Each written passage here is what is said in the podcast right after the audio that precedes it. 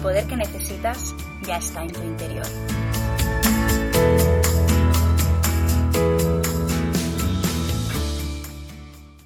Hola, patroner. Soy Beth Gea, coach de multipotenciales y orgullosa Ravenclaw, y te doy la bienvenida al Expecto Patronum número 9 del viernes 30 de agosto de 2019. En el episodio de hoy vamos a leer el capítulo número 8, El profesor de pociones, a través de los cristales de media luna de lo que significa ser multipotencial. Para disfrutar al máximo del episodio de hoy, te recomiendo que releas el capítulo antes de escuchar el episodio. Pero, antes de comenzar, quiero decirte unas pocas palabras. Y aquí están. Papanatas, llorones, baratijas, pellizco. Y ahora, como diría Dumbledore, al ataque.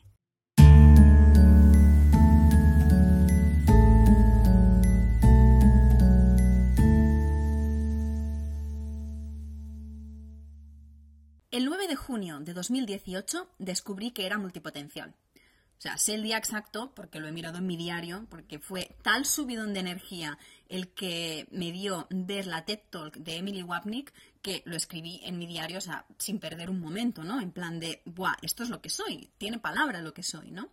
Entonces, ¿qué hice después de eso? Pues bueno, me compré el libro de Emily Wapnick que se llama Renaissance Business. Eh, hice unas sesiones de coaching alrededor de los temas que aparecían en este libro.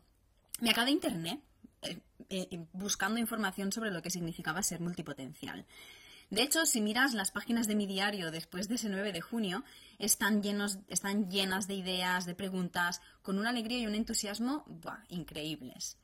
Pero hay un punto, después de unas semanas, en la que me hago la pregunta de, vale, soy multipotencial, pero ¿y ahora qué? Y recuerdo un viernes por la tarde que estaba sentada sola en un Starbucks en la estación de Nagoya y me sentía muy perdida. Era como, vale, creo que más o menos sé cuál es mi porqué y pues sí, quiero ser coach de multipotenciales, pero ¿qué hago a partir de ahora? O sea, no sé qué hacer. Y me dio por buscar multipotencial en Instagram. Curioso que el año pasado, en julio del año pasado, en castellano no encontré nada sobre multipotencial en Instagram. Creo que había dos cuentas, una de Alba Beriser y la otra ni me acuerdo. Y fue como, bueno, pero si no hay nada en castellano, lo que sí que había era evidentemente muchas cosas en inglés, pero curiosamente también había muchas cosas, muchas cosas que trataban el tema de la multipotencialidad en portugués. Muchos brasileños que hablaban de eso. Bueno, empecé a seguir varias cuentas y una de ellas, una de las mujeres que, que ofrecía, bueno, que era coach de multipotenciales, ofrecía un programa de mentoría para multipotenciales que querían lanzar su negocio desde cero, sin tener ni idea de nada, y empezaba en cuestión de una semana.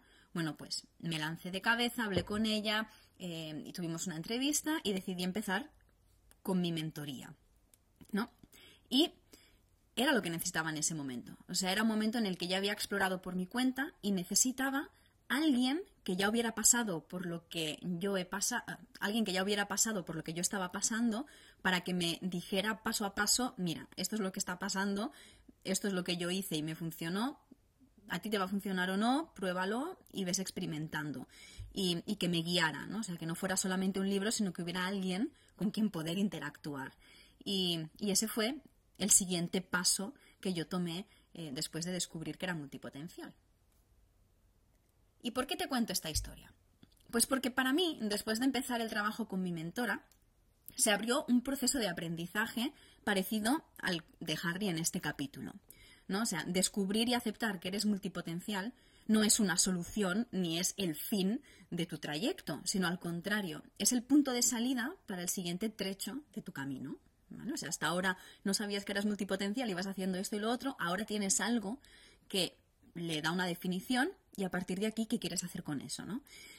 Como nos dice el capítulo, había mucho más que magia, como Harry descubrió muy pronto, mucho más que agitar la varita y decir unas palabras graciosas. Para empezar, necesitas resituarte para saber hacia dónde ir. ¿No? Harry intentaba concentrarse para encontrar el camino a su clase. Pues igual que Harry, tienes que aprender a encontrar tu camino. Es un camino que no es el que nos habían enseñado de pequeñas, en el que te dicen tienes que escoger una carrera, estudiar, trabajar de lo que has estudiado, te jubilas y ya. Luego, si tienes tiempo, pues haces tus hobbies, tu crochet, lo que sea, ¿no? Sino que el camino de las multipotenciales es un camino diferente y por eso en un principio puede parecer incierto. En realidad todos los caminos son inciertos. Aunque tengas muy claro qué es lo que quieres hacer, nunca sabes qué es lo que va a pasar, ¿no? En el caso de los multipotenciales, como ya tenemos tantas ideas, pues quizás puede parecernos a priori que sea un poco más complicado, ¿no? Y en ese punto puede que decidas buscar ayuda, ya sea de un coach o de un mentor, de un terapeuta, de un consultor. Y no hace falta que te diga que pedir ayuda no es de débiles, sino de valientes. Y además ya te he explicado, ¿no? Que yo misma busqué la ayuda de una mentora. Y en este punto es importante que busques a alguien que también sea multipotencial. O sea, hay muchísimos buenos coach. Lo que pasa que si no entienden lo que significa ser multipotencial, pues no te va a entender, ¿no? Y en cambio, si trabajas con alguien que es multipotencial, pues te va a entender más porque ya ha pasado por ese punto en el que tú estás, ¿no? Como me pasó a mí con mi mentora. Te va a entender y las estrategias y los recursos que te comparta van a tener en cuenta tus características, ¿no? O sea, a mí me ha pasado de trabajar con coaches que no saben qué es esto de la multipotencialidad y todavía trabajan mucho con mentalidad de no, tienes que centrarte en una sola cosa súper específica, definirla súper, súper, súper claro y no moverte de allí, ¿no? Claro, a nosotras como multipotenciales eso puede resultar frustrante, ¿no? Porque nosotras pues no funcionamos así. Además, igual que Hogwarts, a veces las cosas no son lo que parecen. Había 142 escaleras. Algunas llevaban a un lugar diferente los viernes, otras tenían un escalón que desaparecía a mitad de camino y había que recordarlo para saltar. Después había puertas que en realidad no eran sino sólidas paredes que fingían ser puertas. A causa de nuestra curiosidad y de esa necesidad de aprender cosas nuevas todo el tiempo, puede parecer que lo sepamos todo, pero no. De hecho, uno de nuestros dolores, una de esas cosas que dices, joder, qué rabia, es que nos gustaría saberlo todo. Pero no existe el tiempo suficiente en el día para hacerlo. Yo siempre digo que si viviéramos en un universo en el que pudiéramos habitar diferentes líneas de vida al mismo tiempo, seríamos capaces de desarrollar todos nuestros intereses y pasiones al mismo tiempo. Sin embargo, vivimos en un universo en el que el tiempo es lineal. Por eso, otra cosa importante a tener en cuenta después de descubrir que somos multipotenciales es aprender a priorizar. Existen varias maneras y a unas personas les funcionará más una herramienta que otra. Lo que a mí actualmente me está funcionando es una herramienta que me, a la que me introdujo mi mentora el año pasado, que yo la rebauticé del portugués al castellano, yo la rebauticé matriz de prioridades, y en la que pones en relación tus ideas y proyectos con tus necesidades actuales. Y entonces empiezas a trabajar en aquella idea o aquel proyecto que se adecua más a tus necesidades actuales.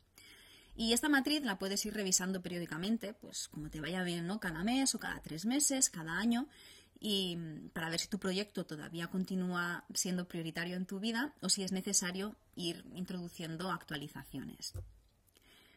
Otra de las cosas que tenemos que tener en cuenta es la facilidad con la que diferentes temas atrapan nuestra atención. Estas distracciones serían como PIFs. PIFs, el poltergeist, se encargaba de poner puertas cerradas y escaleras con trampas en el camino de los que llegaban tarde. Entiendo muchísimo esa emoción de descubrir un tema nuevo y desconocido y de acabarnos Internet en un día. O sea, yo me he acabado Internet un montón de veces. Eso es genial y es algo que nos diferencia. Ahora, lo que tenemos que ser conscientes es hasta qué punto eso nuevo beneficia a nuestro proyecto actual o simplemente nos distrae. Este es uno de los temas en los que estoy trabajando más actualmente y algo que a mí me está sirviendo es ir escribiendo en mi diario de negocios todas esas ideas o conceptos que me gustaría investigar. Así siento que no se me van a olvidar y al mismo tiempo no me desvío demasiado de mi proyecto actual. ¿Qué pasa? Que yo de vez en cuando pues voy revisando lo que he ido escribiendo en el diario y de hecho te recomiendo muchísimo que releas tus diarios, porque para eso sirven, para recordarnos cosas. Y me tropiezo con ideas o con conceptos que me han llamado la atención en algún momento que se me habían olvidado. Y si se me habían olvidado es porque realmente no eran tan, tan, tan, tan, tan esenciales a lo que estaba haciendo y por eso pues hice bien en escribirlos y no dedicarme una semana o un mes entero en investigar sobre el tema. También tenemos que ser conscientes de no caer en la trampa de compararnos con personas que están mucho más avanzadas que nosotras. Entonces transformó un escritorio en un cerdo y luego lo devolvió a su forma original. Muy pronto se dieron cuenta de que pasaría mucho tiempo antes de que pudieran transformar muebles en animales. Como el escalón de Hogwarts que desaparece y hace que te quedes atrapada, es muy, muy fácil caer en la trampa del comparar y desesperar. De hecho, es una de las trampas en las que yo caigo más a menudo. Algo que me ayuda mucho cuando me doy cuenta que me he quedado atrapada es recordar la frase que dijo el coach Rich Litvin, no puedes comparar el exterior de alguien a cómo te sientes en tu interior. Yo no sé qué es lo que le está pasando a esa persona con la que me comparo. No conozco toda su vida ni todo su camino. No sé si le ha costado una semana o una década conseguir aquello que yo siento que querría. Así que después de permitirme unas horas de pataleo, porque sí, o sea, no puedo hacer eso de que, buah, estoy sintiendo envidia, me estoy comparando con esta persona. No, bueno, pues lo ignoro y no, no, no, yo estoy súper bien. No, porque la emoción, aunque la ignores y digas que está súper bien, la emoción continúa, ¿no? Entonces, es necesario aceptar que estamos sintiendo esa emoción y darnos un tiempo para sentirla para después plantarte y preguntarte, ¿qué es lo que yo quiero que siento que esa persona tiene? ¿No? ¿Qué puedo hacer para empezar a moverme en esa dirección? Y empezar a moverme en esa dirección, porque si nos comparamos, fíjate, eh, una cosa que te voy a decir ahora es, fíjate con qué personas te comparas. Va a haber personas que, aunque quizás tengan un éxito súper, súper mega avasallador, no te vas a comparar con ellas. Yo no me voy a comparar con Michael Jordan.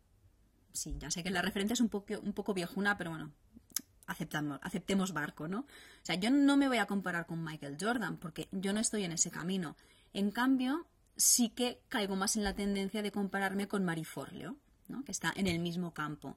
Entonces, el hecho de compararte con alguien te da pistas de lo que realmente tú consideras importante.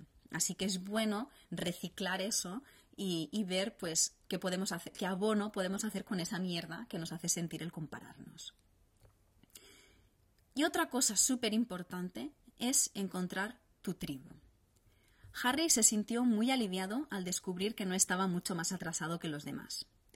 De hecho, encontrar mi tribu es algo es algo que es lo que yo más quería, ¿no? Encontrar a otras multipotenciales con las que poder compartir pues lo que me estaba pasando, compartir información, em, que entendieran mis procesos sin juzgarlos y que me enriquecieran de una manera específica, ¿no?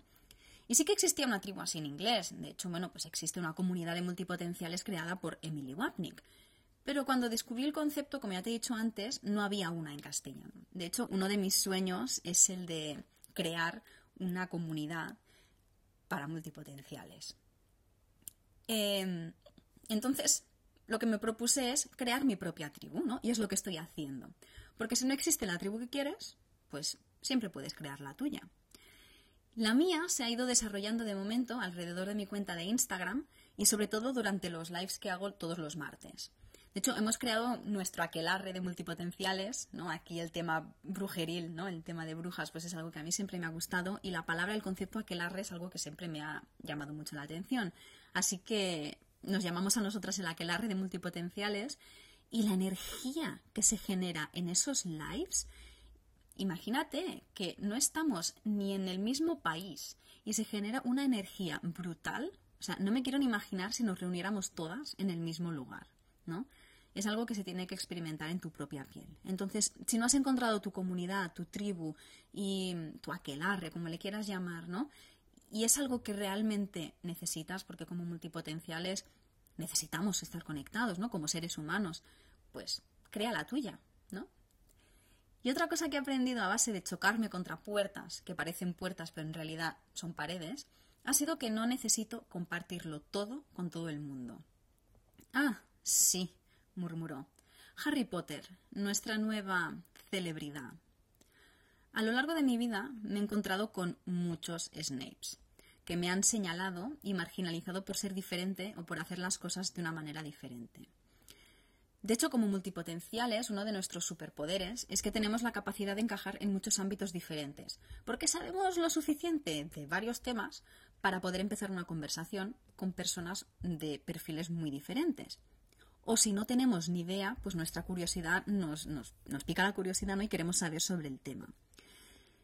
Al principio, al principio, bueno, hasta no hace mucho, pensaba que si no era 100% yo, 100% de la misma manera en todos los ámbitos, era como que estaba siendo falsa o que estaba engañando a la otra persona, ¿no? En cambio, ahora me doy cuenta de que no es así. sino que saber cómo relacionarte con cada persona en cada ambiente diferente es un signo de ser inteligente y de ahorrarme no ser entendida o de que se burlen de mí o de que me señalen, ¿no? Entonces, si la persona con la que hablo muestra interés sobre algún aspecto de mi vida o sobre la multipotencialidad o sobre lo que estoy haciendo, pues lo comparto. Y si no, pues oye, ha sido un placer conocerte y hablar de este tema en concreto y ya, o sea, no le doy muchísimas más vueltas. Y ya para terminar, me gustaría hablar sobre la impaciencia. Ya he dicho antes que para mí sería ideal vivir en un universo en el que pudiéramos habitar varias líneas temporales en el mismo tiempo y que, en el que las cosas no fueran secuenciales como acostumbran a ser en este plano de la realidad, sino que fueran más o menos como en Matrix, ¿no? Que te enchufan a un cable y ya sabes kung fu. O sea, para mí eso, para mí eso sería genial. Pero bueno, como dice Snape, aquí habrá muy poco de estúpidos movimientos de varita y muchos de vosotros dudaréis que esto sea magia. A veces nuestros cambios o lo que aprendemos es sutil, ¿vale? No se ve directamente para qué puede servir eso, ¿no? Que traducido al lenguaje de la sociedad actual significa cómo te va a dar dinero eso, porque parece que estamos en un momento de la historia en el que cualquier cosa que sepas hacer tienes que monetizarla, ¿no? Por eso, muchas veces puede que nos sintamos decaídos o de bajón, sobre todo por lo que los demás nos dicen de ¿y eso para qué te va a servir? ¿no? Una frase que me está ayudando mucho es una que Austin Kleon compartió en su libro Aprende a promocionar tu trabajo. Sobre todo en los momentos en los que estoy pensando que todo, siento que todo va demasiado lento. Cuando estás en mitad de tu propia vida y de tu carrera, no sabes si estás arriba o abajo o qué va a suceder después. Así que como no sé si estoy a un millón de pasos o a uno solo de conseguirlo, lo que hago es Abro mi diario de negocios, miro la primera página, que es donde tengo escrito mi gran porqué, el que da sentido a todo lo que estoy haciendo, y sigo para adelante. Y además, te recomiendo que recuerdes a Hermione y a su pasión por aprender. Ante eso, Hermione se puso de pie, con el brazo extendido hacia el techo de la mazmorra.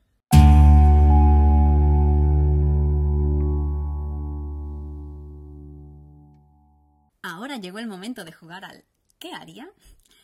En cada episodio, como ya sabes, te propongo una serie de preguntas relacionadas con el tema tratado para que encuentres tus propias respuestas. La mayoría de las veces las preguntas parecen fáciles, pero las respuestas ya no lo son tanto. Por eso puede resultar más fácil responder a las preguntas como si fuéramos uno de los personajes del libro. Así que por eso te propongo que juegues conmigo a lo que he llamado ¿qué haría tal personaje en esta situación? Esta semana te propongo que respondas a las preguntas a través de la mirada de Hermione. Las preguntas de esta semana son las siguientes. ¿Hacia dónde quiero ir? ¿Qué puedo hacer cuando algo me distrae de mi camino? ¿Qué puedo hacer cuando caiga en la trampa del comparar y desesperar? ¿Qué puedo hacer cuando me pueda la impaciencia? Tranquila que estas preguntas van a estar en las notas del podcast, así que las puedes escribir tranquilamente y reflexionarlas. Pero ahora vamos a ver cómo las respondería Hermione. La primera, ¿no? ¿Hacia dónde quiero ir? Pues quiero convertirme en una bruja capaz y que sabe de qué habla y demostrar que merezco ser parte de Hogwarts y del mundo mágico. Cuando algo me distrae, la mejor estrategia es ir a la biblioteca. Cuando veo que me estoy comparando con alguien porque sabe hacer algo que yo todavía no sé hacer, me voy a la biblioteca a investigar sobre el tema y ver qué puedo hacer para aprender eso que todavía no sé. Y cuando me puede la impaciencia, la mejor estrategia es ir a la biblioteca, ver cuáles son los primeros pasos que puedo tomar y ponerlos en práctica. O sea, como se dice en inglés, eh, in doubt, go to the library. ¿no? Ese es el lema de Hermione. Cuando tengas una duda, ve a la biblioteca. Así que esta semana, cuando te encuentres en un momento de bajón o de no tener claro qué quieres hacer, te propongo que te preguntes, ¿qué haría Hermione?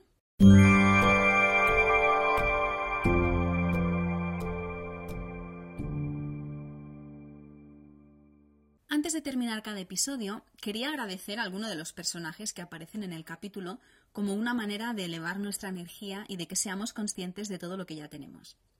Esta semana quería dar las gracias a Hogwarts, porque vivir en Hogwarts nunca va a ser aburrido. Y a pesar de que pueda ponerte nerviosa no saber cómo llegar a las clases o que las escaleras se muevan, joder, qué gran satisfacción cuando por fin consigues llegar tú sola hasta el gran comedor sola. O sea, eh, la satisfacción es brutal. ¿Y tú a quién agradeces esta semana?